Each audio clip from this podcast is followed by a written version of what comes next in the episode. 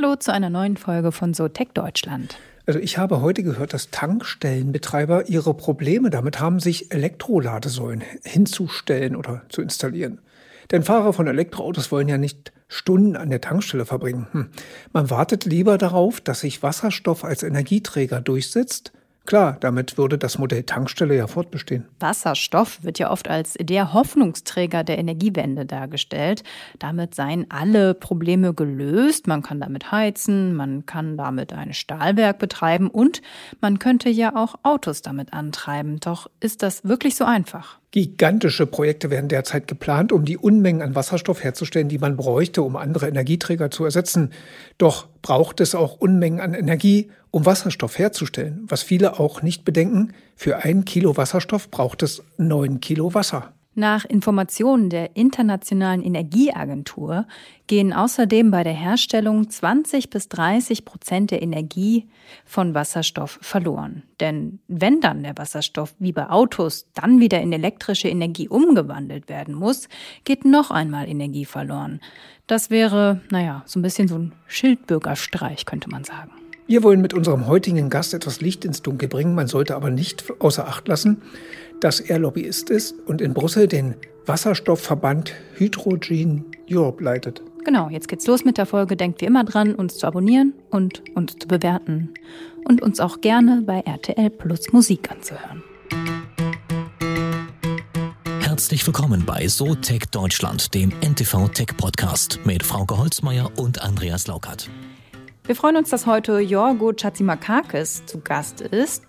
Herzlich willkommen bei uns. Hallo. Genau, wie, es ist bei uns ein bisschen Tradition, einmal kurz äh, vorstellen. Ich stelle Sie in Kurzform vor. Sie sind Deutsch-Grieche, gebürtig aus Duisburg, lange Politikkarriere hinter sich, zehn Jahre im EU-Parlament, da auch im Industrieausschuss tätig und auch für Energiethemen zuständig und heute eben CEO von Hydrogen Europe, ein Wasserstoffverband. Ja, äh, ich, man kann auch neudeutsch sagen, Lobbyismus, Lobbyist für das Thema Wasserstoff. Äh, es passt ja ganz gut. Ähm, wir hatten schon im Intro kurz erwähnt, vielleicht sollten wir mal ein paar Fakten checken mit Ihnen zusammen. Ähm, neun Kilo Wasser braucht es für ein Kilo Wasserstoff. Das habe ich gelesen. Und dann habe ich gedacht, ja, ideal ist ja das Wasserstoff in den Regionen herstellen, wo es viel Energie gibt, Solar und Wind und so. Bloß da gibt es meistens wenig Wasser. Wie passt das alles zusammen? Also erstens kommt es darauf an, äh, über welche Region wir sprechen. Äh, die Länder, die im Moment sich besonders mit Wasserstoff beschäftigen, heißen Marokko, Ägypten, Südafrika, Namibia. Die haben auch sehr viel Wasser, nämlich Salzwasser, was sie dann eben entsalzen. Das braucht auch Energie, aber die haben so viel Energie, so viel überschüssige, vor allem Sonnen, manche davon auch Windenergie. Namibia hat beides, Marokko, äh, dass das das kleinste Problemchen ist. Ähm, wir haben Wasser. Wir werden in einigen Ländern, wo das eben schwierig ist, ähm, auch mit Wasser Pipelines arbeiten müssen. Also Wasser tatsächlich zur Produktion äh, dahin bringen oder umgekehrt den Strom, den man produziert, äh, per Kabel in die Regionen leitet, die Anwärter sind oder die Anlieger sind an, an großen Küsten. Also insofern, das ist nicht das große Problem. Auch die neun Kilo zu einem Kilo sind auch nicht das Problem, weil wir ja hier über zirkuläre Prozesse reden. Wir haben äh, eine große Problematik, dass wir zu viel Rohstoffe verbrauchen, dass wir zu viel lineare Prozesse sehen. Will heißen, wir holen was aus der Erde, wir verbrennen und verbrauchen, konsumieren es und am Ende schmeißen wir es weg oder emittieren in die Luft. Und der Wasserstoff bietet die Möglichkeit, einen zirkulären Prozess anzufangen. Wir holen nichts aus der Erde, sondern wir holen quasi über die erneuerbaren Energien mit dem Wasser etwas aus dieser Kraft, aus dieser Verbindung des Moleküls, speichern diese Energie und können sie dann ganz leicht transportieren. Das ist hier der große Unterschied, das ist der, äh, das Neue. Insofern sind die 9 zu 1 Kilo überhaupt kein Problem. Aber das Wasser ist doch trotzdem weg. Nein. Wo ist es denn hin? Wir haben es aufgespalten in Wasser und Sauerstoff, äh, Wasserstoff und Sauerstoff. Und das H2O ist dann. Ja, das H2O weg. ist aufgespalten. Ja, das, äh, der Sauerstoff ist in der Luft und der Wasserstoff ist zunächst einmal irgendwo gespeichert. Wenn er dann wieder auf den Sauerstoff trifft und es dann Strom gibt, bei der erneuten Verbindung zwischen Sauerstoff und Wasserstoff gibt es ja drei Reaktionen. Erstens Wasser. Ja, wir kriegen das Wasser wieder. Zweitens, wir kriegen Wärme und drittens Strom. Und haben unser Wasser wieder. Also das Wasser ist nicht weg. Deswegen sprach ich ja von zirkulären Prozessen. Also wir entziehen sozusagen äh, das Wasser, bilden Wasserstoff und bei der Wiedervereinigung mit dem Sauerstoff haben wir das Wassermolekül H2O schon wieder zurück. Zirkulär. Wir reden ja schon relativ lange über Wasserstoff. Über Autos wurde es mal diskutiert. Es gab und gibt auch mal hier und da einen Zug, der irgendwie mit Wasserstoff angetrieben wird. Ähm, vielleicht mal, um das nochmal so als Basic zu klären. Was ist jetzt die, Ener die Idee als Energieträger Wasserstoff? Wo kann man den einsetzen? Grundsätzlich ist Wasserstoff drei Dinge. Erstens einfach ein chemischer Grundstoff. Also man kann Wasserstoff tatsächlich in der Industrie die diesen chemischen Grundstoff braucht, einsetzen. Zum Beispiel die Düngemittelherstellung oder zum Beispiel in der Stahlherstellung, wo man bisher mit Kokskohle arbeitet und den Sauerstoff aus dem Eisenerz rausholt, CO, das ist Kohlenmonoxid, CO holt den Sauerstoff raus. Das kann man auch mit Wasser machen. Wenn man es mit Kohlenmonoxid macht, kriegt man CO2 raus. Ganz schlecht. Wenn man es mit Wasserstoff macht, kriegt man Wasser raus. Ganz gut. Dann ist Wasserstoff auch ein tatsächlich ein Energievektor, nicht nur ein Energieträger. Also man kann mit Wasserstoff Energie, die man aus der erneuerbaren Kraft sozusagen holt, speichern und transportieren. Ähm, es ist auch ein Vektor, man kann es auch langfristig speichern. Und drittens ist ein Kraftstoff. Ich fahre ein Wasserstoffauto. In dem Wasserstoffauto sind sechs Kilo Wasserstoff. Die werden damit 700 Bar reingedrückt, reingepresst. Und damit komme ich 600 Kilometer weit. Brauche für den Tankvorgang fünf Minuten. Und dann passiert Folgendes, wenn ich fahre, äh, hole ich mir Wasserstoff aus dem Tank, also meine Brennstoffzelle holt sich den Wasserstoff aus dem Tank und holt sich den Sauerstoff aus der Luft. Ja, das wird, die Luft wird gefiltert und bei der, ja, bei der Zusammenkunft an einer Membran in der Brennstoffzelle entsteht eben, was ich schon eben erklärt habe, Strom. Der geht auf, die, auf den elektrischen Motor. Wasserstoffautos sind auch, gehören zur Elektromobilität, weil sie mit Strom fahren und hinten kommt Wasserdampf raus. Und als Nebeneffekt habe ich auch Wärme. Äh, also im Winter brauche ich nicht die Batterie zu quälen und, und äh, zu nutzen, um Wärme zu erzeugen, sondern Wärme ist sozusagen ein, ein Beiprodukt, ein, ein Abfallprodukt. Und insofern komme ich auch weiter im Winter als mit der Batterie. Bin ich wahrscheinlich hier wieder der Kritiker, aber das Thema Wärme hat mich dann, Wärme bedeutet bei mir äh, Verlust auch in dem Fall, weil wir die Wärme ja wirklich nur im Winter nutzen würden oder im Sommer ist sie dann eher unschädlich für uns. Ähm, es gibt aber auch noch andere Zahlen. Bei der Herstellung alleine heißt es vom, ähm, von einer der Internationalen Energieagentur würden 20 bis 30 Prozent der Energie verloren gehen und bei der Umwandlung in Strom, zum Beispiel im Auto, ja auch nochmal durch eben, wie gesagt, die Wärme oder andere Prozesse. Also ich persönlich halte das dann echt für Verschwendung von Energie, ich sehe ein, dass Wasserstoff im Verbrennungsprozess, wie äh, beim Stahlwerk oder bei einer Glasherstellung oder so, echt Sinn machen würde, wenn es direkt aus der Pipeline in die Düse kommt und dann verbrennt es und dann ist ja alles wahrscheinlich okay und mit wenig Verlust verbunden. Aber beim Auto scheint mir doch echt viel Energie verloren zu gehen. Und beim Herstellungsprozess ja auch. Ja, also erstens, es stimmt natürlich, dass der Wirkungsgrad, so nennen wir das, beim Wasserstoff im Auto bei 60 Prozent liegt. Ja, wir haben also 40 Prozent, die wir für den Strom gewinnen, also von der hundertprozentigen Sonnenenergie wandern 40 Prozent in den Elektromotor, 20 Prozent immerhin in die Wärmeproduktion. Im Auto macht es also Sinn. Ich habe also einen 60-prozentigen Wirkungsgrad. Wenn ich das mal vergleiche mit einem Dieselfahrzeug, ein Dieselfahrzeug hat 27 Prozent Wirkungsgrad. Ein elektrischer Motor, ein batteriegetriebenes Auto kommt über 80 Prozent, ja, richtig. Aber jetzt kommt der Punkt. Ich kann ja nicht nur auf den Wirkungsgrad achten.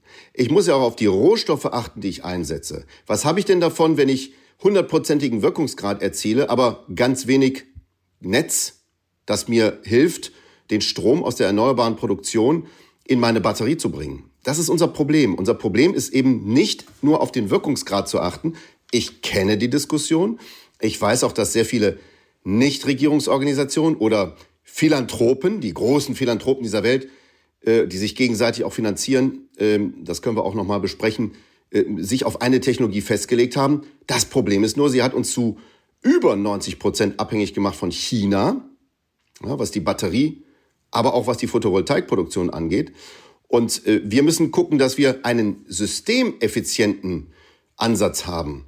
Das heißt, wir müssen nicht nur einrechnen, wie hoch ist der Wirkungsgrad und kostet es, was es wolle, kaufe ich das bei den Chinesen ein und peitsche das ins, ins äh, Stromnetz. Ich muss auch gucken, habe ich überhaupt das Netz? Wenn nicht, wie kann ich denn die überschüssige Energie, die ich zum Teil habe, wir regeln in Deutschland ab. In Deutschland regeln, regeln wir im Jahr circa eine Milliarde Euro. Es sind mindestens 900 Millionen, aber manchmal auch über eine Milliarde Euro ab. Und das bezahlen wir alle, nämlich äh, nicht die Steuerzahler, sondern die Stromnutzer. Und diese abgeregelte Energie, die bezahlt wird und nicht genutzt wird, ja, die kann man doch per Wasserstoff nutzen. Und hier ist das äh, Ergebnis. Das Ergebnis ist, dass wir systemrelevant denken müssen. Und die Mutter aller Energieproduktion, das ist die Photosynthese. Ja, da wissen viele nicht, welchen Wirkungsgrad die hat. Die hat einen Wirkungsgrad von drei Prozent. Und trotzdem ist so viel Energie aus der Photosynthese da, um unsere ganze Welt voranzubringen. Also, wir müssen systemeffizient denken und nicht wirkungs energiewirkungseffizient. Diese ganzen Berechnungen sind aus einer Zeit, als man noch keine Erneuerbaren hatte. Äh, jetzt hat man Erneuerbare im Überschuss und die sollten wir dann auch in allen Formen nutzen und sollten auch allen Menschen die Möglichkeit geben, an dieser Stromrevolution teilzuhaben, übrigens auch in Afrika, die gar kein Stromnetz haben. Und das erlaubt der Wasserstoff. Der Wasserstoff erlaubt es, dass man Strom äh, erzeugt, zum Beispiel an der Küste in Namibia, und dann transportiert per Wasserstoff ins Inland, wo es aber kein Stromnetz gibt. Also man transportiert dann quasi den Wasserstoff oder Ammoniak eine Unterform, wenn man so will, von Wasserstoff. Ammoniak benutzt noch den Stickstoff aus der Luft, der auch überall da ist. Und dann kann man mit kleinen Generatoren überall in Namibia in Dörfern Strom erzeugen, kann so sein Handy laden, seinen Computer. Dieses Dorf hat im Moment keinen Strom, weil es keine, keinen Anschluss an äh, das Netz hat. Durch diese Möglichkeit, weniger Wirkungsgrad, ist mir völlig klar, aber wir ersparen uns den teuren Bau dieser Stromnetze. Also, das Ergebnis, wenn man sich das Gesamt von oben aus dem Weltall anguckt, ist ein völlig anderes, als wenn man irgendwo im Öko-Institut Freiburg sitzt und Wirkungsgrade ausrechnet. Und ich sitze im Moment eher im Weltall und gucke mir den Wirkungsgrad für die gesamte Welt an. Hm, jetzt haben Sie schon ganz viele Punkte gesagt, wo man ansetzen kann. Vielleicht mal so das Stichwort China. Shanghai plant ja beispielsweise ein Wasserstoffpipeline. Es ist irgendwie ein Wasserstoffhafen in Planung in China und bis zu 70 Prozent grüner Wasserstoff in China bis 2000. 60. Sagen Sie jetzt, dass China da wieder uns enteilen könnte? Also ist China da weiter als Deutschland, als Europa? China ist uns schon leider enteilt. Wir waren immer so stolz darauf, die Ersten zu sein, die Besten und Stärksten bei der Elektrolyse. Das ist die Maschine, die Wasser sozusagen teilt in Sauerstoff und Wasserstoff. Äh, diese Elektrolyseure sind in der Tat äh, bei uns qualitativ die besten, auch in Deutschland. Aber China ist mit billigeren Produkten bereits an uns vorbeigezogen. Ähm, ich bin jetzt seit äh, nahezu sieben Jahren auf dieser Position bei Hydrogen Europe. Wir haben sehr früh angefangen, das zu sagen und zu warnen. Ja, und immer wieder wurden wir so in die Ecke gestellt nach dem Motto, ist ja nicht effizient, bringt ja nichts, ist ja viel zu teuer. Die gleichen Argumente, die gegen, äh, ja, gegen Solar äh, angewandt wurden und wir sehen die gleiche Entwicklung. Und es ist einfach peinlich für Europa, insbesondere auch peinlich für Deutschland, führend gewesen zu sein. Und jetzt muss ich zusehen, wie meine Mitglieder, ich habe 430 Mitglieder bei Hydrogen Europe aus ganz Europa, wie die von USA angezogen werden, weil dort ganz andere, simple Kriterien der Förderung für Wasserstofftechnologie angewandt werden. Und äh, der Rest der Welt lacht sich kaputt. Und das ist nicht gut, weil noch können wir die Trendwende schaffen. Das heißt aber eben auch, dass wir Systemeffizienz endlich mal diskutieren und die Abhängigkeit reduzieren von Russen. Haben wir sie jetzt reduziert von den Chinesen? Den laufen wir in die, in die offenen Arme rein wie verrückt. Geht so nicht. Möchte ich auch nicht. Sie haben gesagt, ich bin Deutsch-Griech. Ich habe eine Zeit lang für den Vizekanzler und Bundesaußenminister gearbeitet im Deutschen Auswärtigen Amt. Bin sehr stolz auf Deutsch, deutsche Technologie, muss ich ganz klar sagen. Ich finde das, was dieser Standort leistet, dieser Industriestandort, finde ich phänomenal. Aber er hat eben davon profitiert, dass wir für Sicherheit nichts bezahlt haben und für, für Energie wenig bezahlt haben. Und jetzt müssen wir uns neu erfinden. Es wird ohne Kreislaufprozesse, ökologische, zirkuläre Prozesse nicht gehen. Und die Fokussierung auf Batterie wird nicht funktionieren. Deswegen bin ich heilfroh, dass Herbert Dies bei Volkswagen entlassen wurde. Weil das war einer, der äh, eben die Mono, die äh, Ausrichtung auf nur ein, äh, auf eine Technologie vorangetrieben hat, mit ganz bösen Auswirkungen auf unseren Standort. Und das kann man über Wasserstofftechnologien, übrigens auch im Automobilbau, kann man das noch zurückdrehen. Zum Glück ist bei der Truck, bei der äh, Lkw-Produktion Deutschland führend. Daimler Trucks, größter Lkw-Hersteller der Welt, macht jetzt äh, Wasserstoff-Lkws äh, genauso wie Iveco. Hört sich italienisch an, ist auch italienisch, baut aber diesen Wasserstoff-Truck in Ulm, in Deutschland.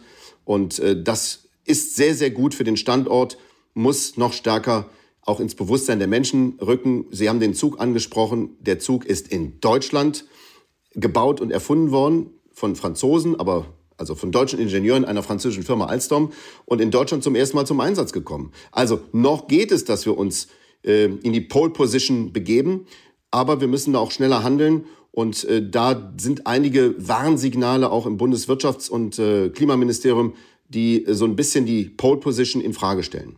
Also ich muss dagegen halten, noch ein bisschen zumindest auch bei Batterien gibt es die Idee, auch in Europa, äh, des Zirkulären, also äh, zukünftig dahin zu kommen, wenn es denn genug Batterien auf dem Markt gibt, diese wieder zu nutzen. Also in, in, in Brandenburg wird, entsteht in den nächsten Jahren ein Konverter, der erste wahrscheinlich in Europa, der es dann auch kann. Also das fand ich äh, schon, es gibt für alles eine Idee, auch das anders zu machen, auch in Zukunft die Batterien sauberer hinzubekommen und auch zirkulär zu nutzen.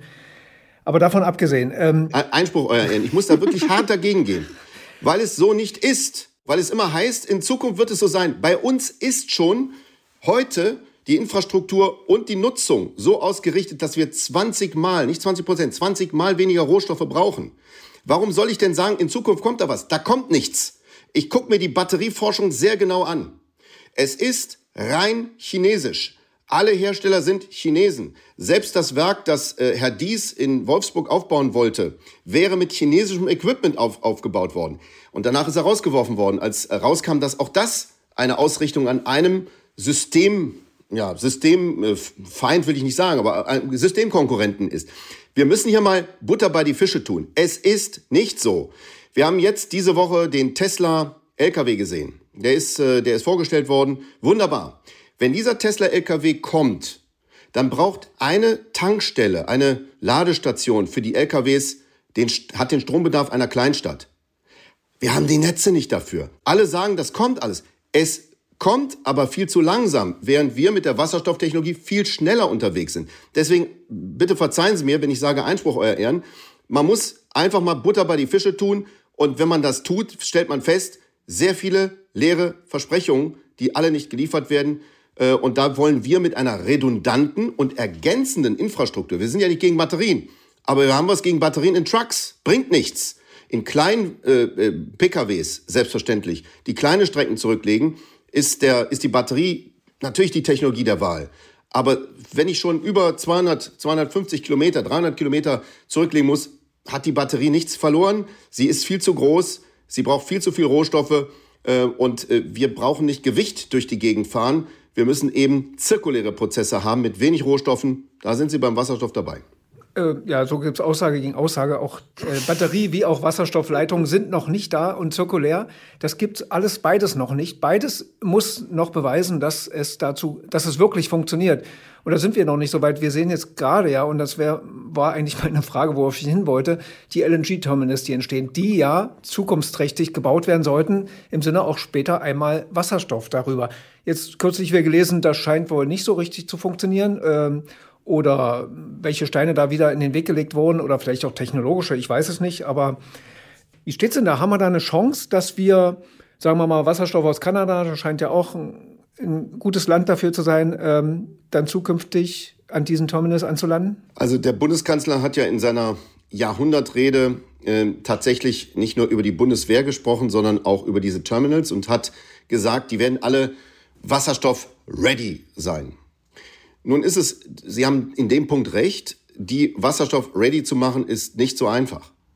Es gibt zwar eine Technologie, die man nutzen kann, wo die Infrastruktur komplett genutzt werden kann. Das ist die Methanisierung. Das heißt, äh, sie produzieren Wasserstoff ganz normal und sie verbinden diesen Wasserstoff dann mit CO2, aber nicht aus einem äh, fossilen, aus einer fossilen Quelle, sondern aus der Atmosphäre oder aus Biomasse.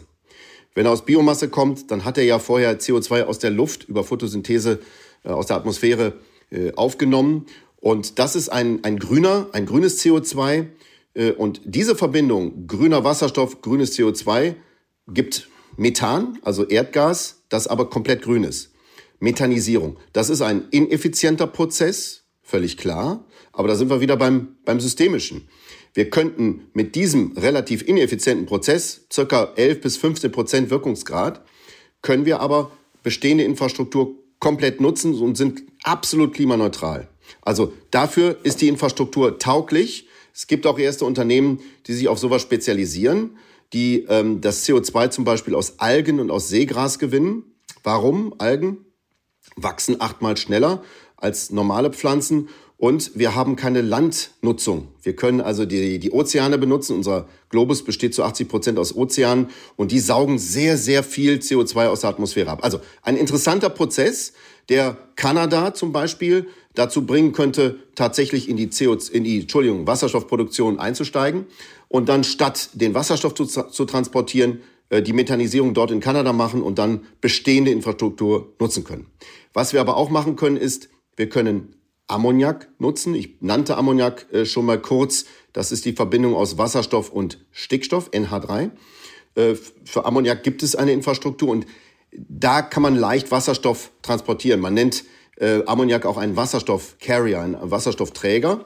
Ähm, kostet ein bisschen Energie, ja? wie immer, wenn man etwas verbindet und dann auch wieder entbindet. Das kostet Energie, ähm, ist aber eine, äh, eine interessante Option, weil so viele Schiffe weil so viele äh, Bunker, also äh, Speicher, bereits auf Ammoniak ausgerichtet sind. Weitere Optionen sind dann eben der Flüssigwasserstoff. LNG ist ja nichts anderes als äh, flüssiger, flüssiges Erdgas. Mit dem Unterschied, dass äh, Flüssigerdgas bei minus 150 Grad flüssig wird ähm, und Wasserstoff bei minus 252 Grad. Das ist also nochmal eine technische Herausforderung. Und insofern glaube ich, dass es sehr viele Anwendungen geben wird, auch aus Kanada. Also die Nordroute ist auch, ist auch kühler, sagen wir mal so. Aber ähm, die beste Möglichkeit ist Pipeline. Äh, wir werden äh, sehr viele Pipelines äh, nutzen aus Nordafrika, äh, die jetzt schon existieren zwischen Algerien und Spanien, Algerien, Italien, Tunesien, Italien und äh, Marokko, Spanien. Ähm, die Ägypter war letzte Woche ja auch in Sharm el-Sheikh auf der Klimakonferenz. Wir haben mit dem ägyptischen zuständigen Minister lange gesprochen. Die Ägypter wollen das bauen. Und, und die Araber, äh, Saudi-Arabien, aber auch die anderen Golfstaaten, die drängen auch ähm, äh, auf diese Option, weil sie sich gerade umstellen. Sie stellen gerade um von fossilen Prozessen auf diese erneuerbaren Prozesse mit dem grünen Molekül Wasserstoff. Ähm, da ist so viel zu erwarten, dass mit den Pipelines ein günstiger Transport da sein wird ähm, der auch besser wird als diese LNG-Stationen, die aus der Not entstanden sind. Ja, da muss der Herr, Herr Habeck handeln. Ähm, aber die sind noch nicht wasserstoff-ready. Die, äh, da sind wir weit von entfernt. Wie viel können wir denn in Deutschland tun, außer mit Pipelines und irgendwelchen LNG-Terminals, uns das ins Land zu holen? Ich glaube, Deutschlands äh, Verantwortung liegt vor allem darin, ähm, Abnehmer zu sein. Ich habe äh, während der Weltklimakonferenz äh, wütende Ägypter gesehen, die gesagt haben, hey, ihr habt uns erklärt, wir sollen jetzt unsere Sonderzonen hier in der Wüste äh, zu Wasser Wasserstoffzonen machen, haben wir gemacht. Wir produzieren ab nächstem Jahr, aber ihr kauft das Zeug nicht. Wo seid ihr? Und hier ist das Problem. Das Henne- und Ei-Dilemma ist jetzt zu einem Ei-Henne-Dilemma geworden. Ähm, und äh, ich glaube, Deutschland könnte tatsächlich viel mehr tun. Ich nenne mal ein Beispiel den größten Wasserstoffkunden der Welt. Das ist die BASF. Zwei Prozent aller des gesamten Wasserstoffbedarfs werden von der BASF verwendet für chemische Prozesse. Und äh, die BASF wäre ein idealer Kandidat, ja, den, äh, den massiven äh, Zustrom von russischem Gas, den sie brauchten, äh, zu ersetzen durch Ammoniak oder eben Wasserstoffzufluss. Und äh, die haben bislang sich schwer damit getan, langfristige Abnehmerverträge zu zeichnen. Das müssen wir jetzt machen. Deutschland muss jetzt sozusagen ähm, als Importeur, der wir bleiben werden, ähm, sich auf dem Weltmarkt aber auch bemühen. Das macht Robert Habeck. Robert Habeck ist, äh, hat ein, mm, ein, ein Prinzip aufgebaut oder ein, ein System aufgebaut, das nennt sich H2 Global. Er zeichnet im Moment auf der ganzen Welt sogenannte Wasserstoffverträge mit Kanada, mit Namibia, Chile, Australien, aber eben auch mit Marokko, Ägypten. Und äh, was er macht, und da muss ich die Bundesregierung mal loben, die Bundesregierung hat 5 Milliarden Euro auf den Tisch gelegt äh, und gesagt, das ist Geld, was wir hm, einsetzen, um äh, den Differenzbetrag, den es kosten würde, Wasserstoff zu kaufen, anstatt Erdgas oder Erdöl, diesen Differenzbetrag zahlen wir. Das macht es also attraktiver für diese Kunden. Und insofern ist Deutschland ganz gut gerüstet, um Großabnehmer zu sein, aber es muss schneller sein. Ähm, dann fehlen uns noch ein bisschen die Pipelines, die bauen wir aber gerade. Deutschland führt neben den Niederlanden bei der Umrüstung und Umwidmung von existierenden Gaspipelines in wasserstofffähige Pipelines. Hört sich schwer an, ist zum Teil gar nicht so schwer. Wir hatten äh, früher Stadtgas, insbesondere in der, in, der, in der früheren DDR. Und Stadtgas ist zu mehr als 50 Prozent Wasserstoff. Äh, und die alten Pipelines aus den, aus den 50er, 60er Jahren, die sind wasserstofffähig. Äh, die aus den 80ern sind es nicht. Und die ganz neuen sind es wieder.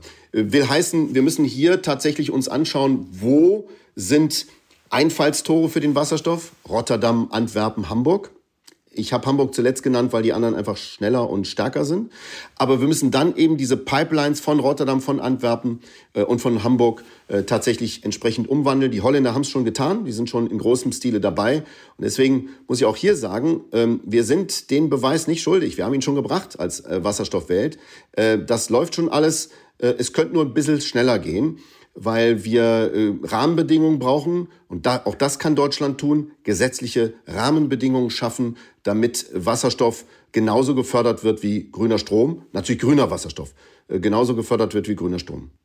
Ja, wir haben zum Abschluss immer eine äh, Schulnotenfrage und das baut eigentlich ein bisschen auf dem auf, was Sie sagen äh, oder jetzt gerade schon ausgeführt haben. Wenn man jetzt dem Ganzen eine Schulnote gibt in Deutschland, sehr gut bis ungenügend, wie gut sind wir da mit unserer Wasserstoff? Strategie. Ja.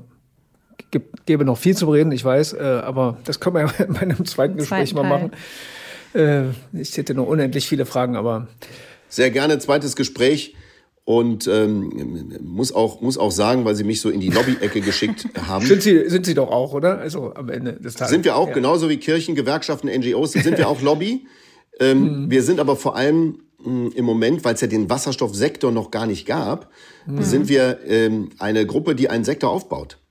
Und äh, jetzt, wenn ich jetzt ähm, als Schüler oder nee, als Lehrer meinem Schüler Deutschland eine Note geben müsste, dann wäre ich bei einer, ich müsste mich zwischen einer 2 minus und einer 3 plus entscheiden.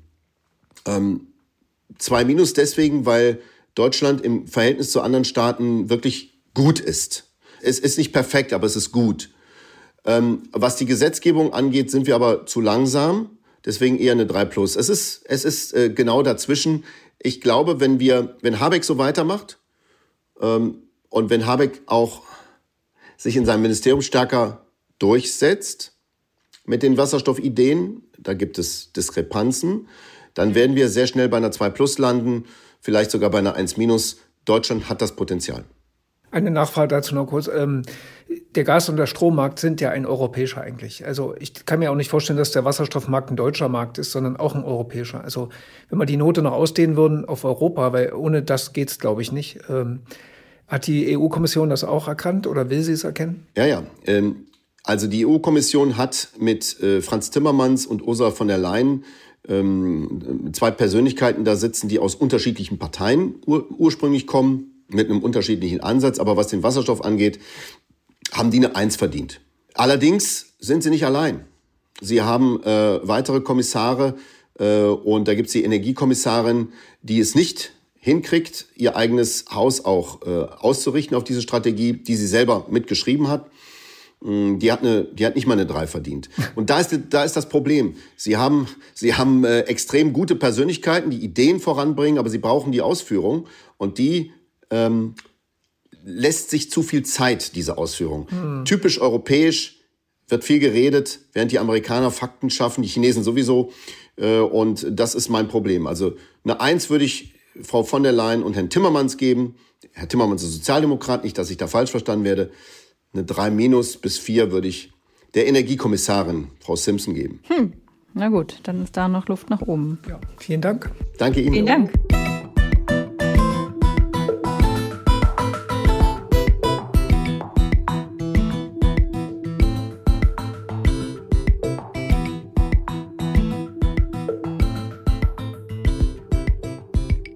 Dieser Podcast ist eine Produktion der Audio Alliance.